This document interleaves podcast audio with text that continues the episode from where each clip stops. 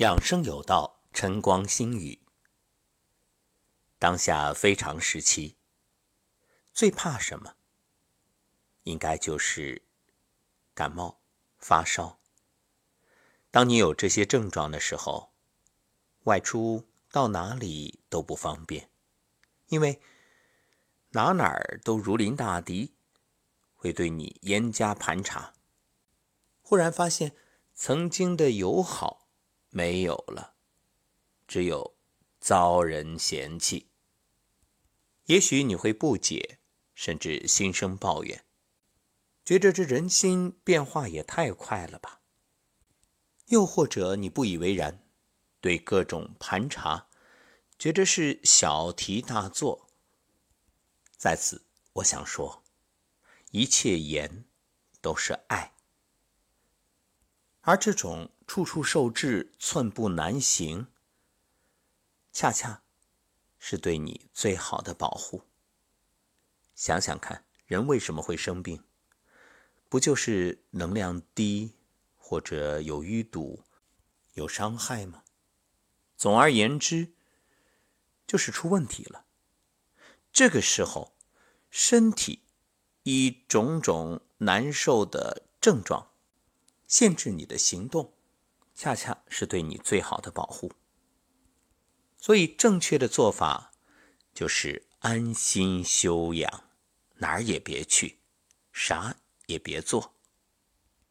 其实，人的个体生病和整个社会的疫情，它是有许多相通之处的。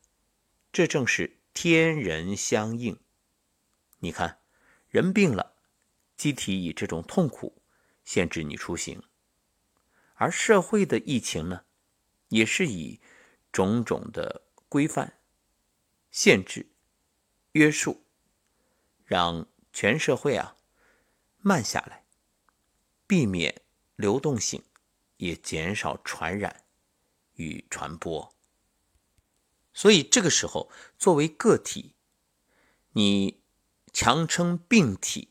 还要去完成所谓人生的种种任务，事业也好，或者为了欲望也好，这都是对自己的不负责任。那同样，对于社会来说，你明明生病了，还要到处去走亲访友，或者为了所谓个人的事儿而奔波劳碌，那都等于对社会不负责任。因为你就是一个流动的传染源啊，所以这个时候，无论对自己还是对社会、对他人负责，都要安心待在一个地方，好好的休养。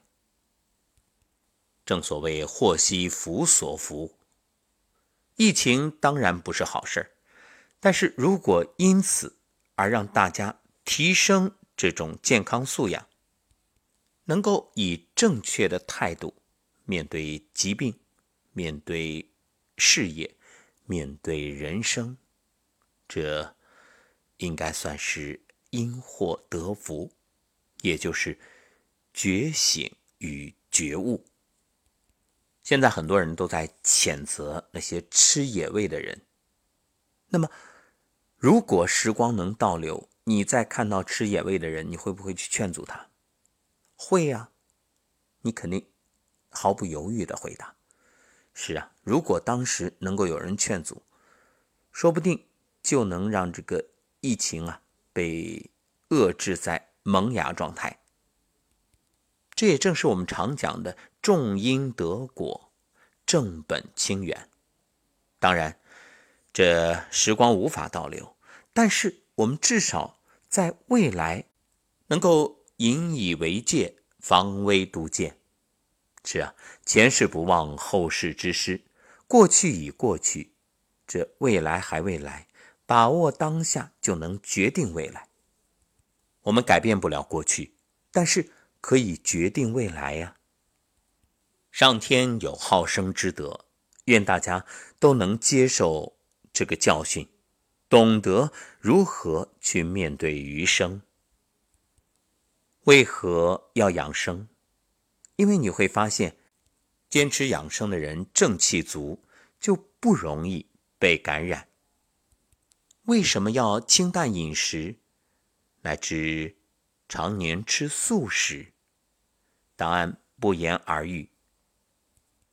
如果一场疫情靠大家千辛万苦把它阻挡了、消灭了，人们重新回归生活之后，好了伤疤忘了疼，生活又回到原来的状态，那不过是治标而不治本，很大概率会重蹈覆辙。所以，衷心的希望。这场疫情不只是当下要万众一心、严阵以待，更在未来事情过去之后，能够促使野生动物保护法更好的落实。对于滥捕滥杀，包括去恣意妄为、大吃特吃的食客，都能给予严厉处罚，并落实到位。而每一个普通的民众呢，也能够提高自我修养，懂得如何从情绪、饮食乃至生活中方方面面的习惯，来避免疫情的发生，降低感染的几率。如果能做到这样，那也算是这一次不幸之中的万幸。失。而后得，也唯有这样，才对得起那些不计生死、不计报酬为民奔走的医护人员。何谓正本清源？